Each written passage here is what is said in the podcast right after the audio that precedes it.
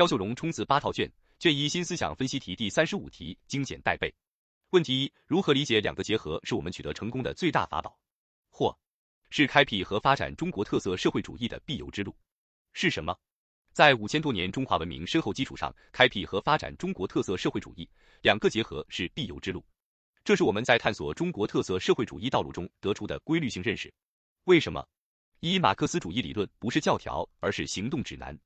马克思主义能不能在实践中发挥作用，关键在于能否把马克思主义基本原理同中国实际和时代特征结合起来，关键在于能否运用其科学的世界观和方法论解决中国的问题。二、只有植根本国、本民族历史文化沃土，马克思主义真理之树才能根深叶茂。中华优秀传统文化源远流长、博大精深，是中华文明的智慧结晶，同马克思主义具有高度契合性。怎么做？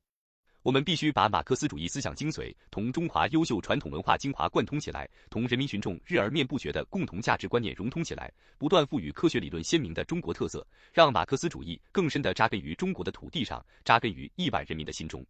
问题二：为什么说第二个结合是又一次思想解放？论点一：第二个结合回答了马克思主义基本原理能够同中华优秀传统文化相结合的问题。结合的前提是彼此契合，结合不是硬凑在一起的。马克思主义和中华优秀传统文化来源不同，但彼此存在高度的契合性。论点二：第二个结合回答了马克思主义基本原理如何同中华优秀传统文化相结合的问题。